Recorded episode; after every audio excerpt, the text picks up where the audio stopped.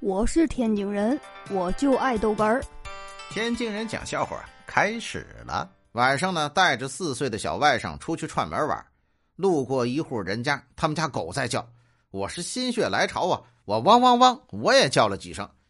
我这个小外甥啊，很崇拜的看着我说：“舅舅，我觉得你比他叫的好听。”哎呦我的妈！开车呀，路过一个路口，我猛地一脚刹车踩下去，惊慌失措的说：“哎呦，哎呦，差一点闯红灯啊！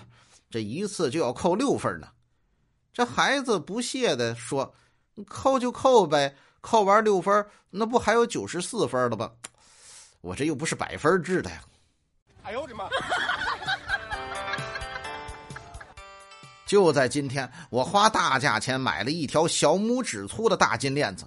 被一个骑摩托的人给抢走了，还没等我喊抢我金项链的那个人就又回来了，并一把呀把我那个金项链就摔到我脸上了，嘴里还骂街呢：“他妈的，没钱就别戴金项链，打扰老子工作。”我就捡起了我十五块钱买的金项链，我心里真他妈的不是滋味啊！哎呦我的妈！我是天津人，我就爱逗哏儿，欢迎继续收听。